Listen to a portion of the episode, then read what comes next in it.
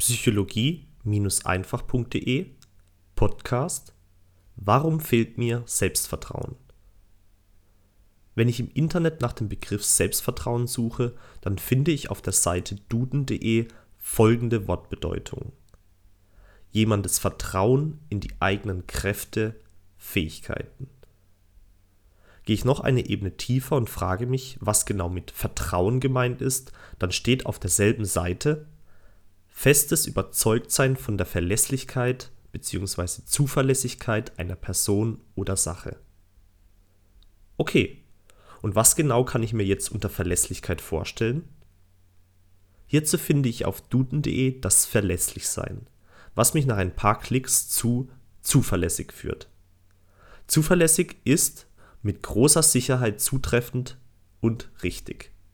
Kombiniere ich jetzt die gesammelten Wortbedeutungen, kann ich folgern, dass ich zu dem Zeitpunkt Selbstvertrauen habe, zu dem ich mit festem Überzeugtsein und großer Sicherheit sagen kann, dass meine Kräfte und Fähigkeiten mich zum gewünschten Ergebnis bringen werden.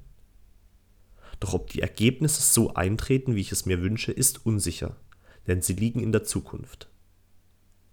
Um einer Unsicherheit entgegenzuwirken, habe ich als Mensch ein Interesse daran, Erfahrungswerte zu sammeln, die mein Überzeugtsein in mich stärken. Als Kind oder Jugendlicher zum Beispiel kenne ich meine Kräfte und Fähigkeiten noch nicht und möchte mich erst in der Welt austesten.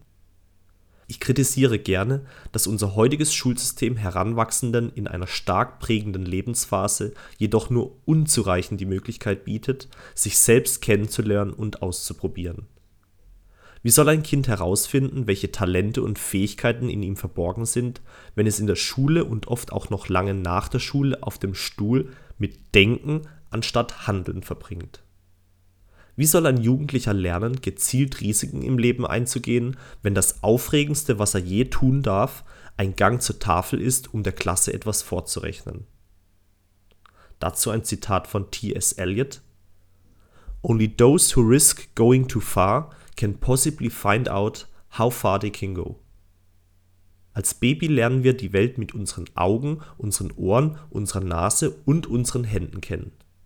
Wir probieren aus, sind neugierig, wollen das Leben im vollen Umfang erfahren. Wir lernen zu laufen, indem wir mehrere hunderte Male hinfallen und wieder aufstehen. Warum behalten wir dieses furchtlose Erfahrenwollen der Welt nicht bei? Warum lassen wir uns in der Schule und im Studium jahrelang mit Informationen vollpumpen, von denen wir nur einen Bruchteil für das Erreichen unserer persönlichen Ziele benötigen? Was spricht denn tatsächlich gegen Learning by Doing? Selbstvertrauen kommt nicht von Denken, sondern von Handeln und den daraus gemachten Erfahrungen. Lass uns deshalb gemeinsam riskieren, ausprobieren und das Leben leben. Und zum Schluss ein Zitat von Robert F. Kennedy: Only those who dare to fail greatly can ever achieve greatly. Dein Aljoscha.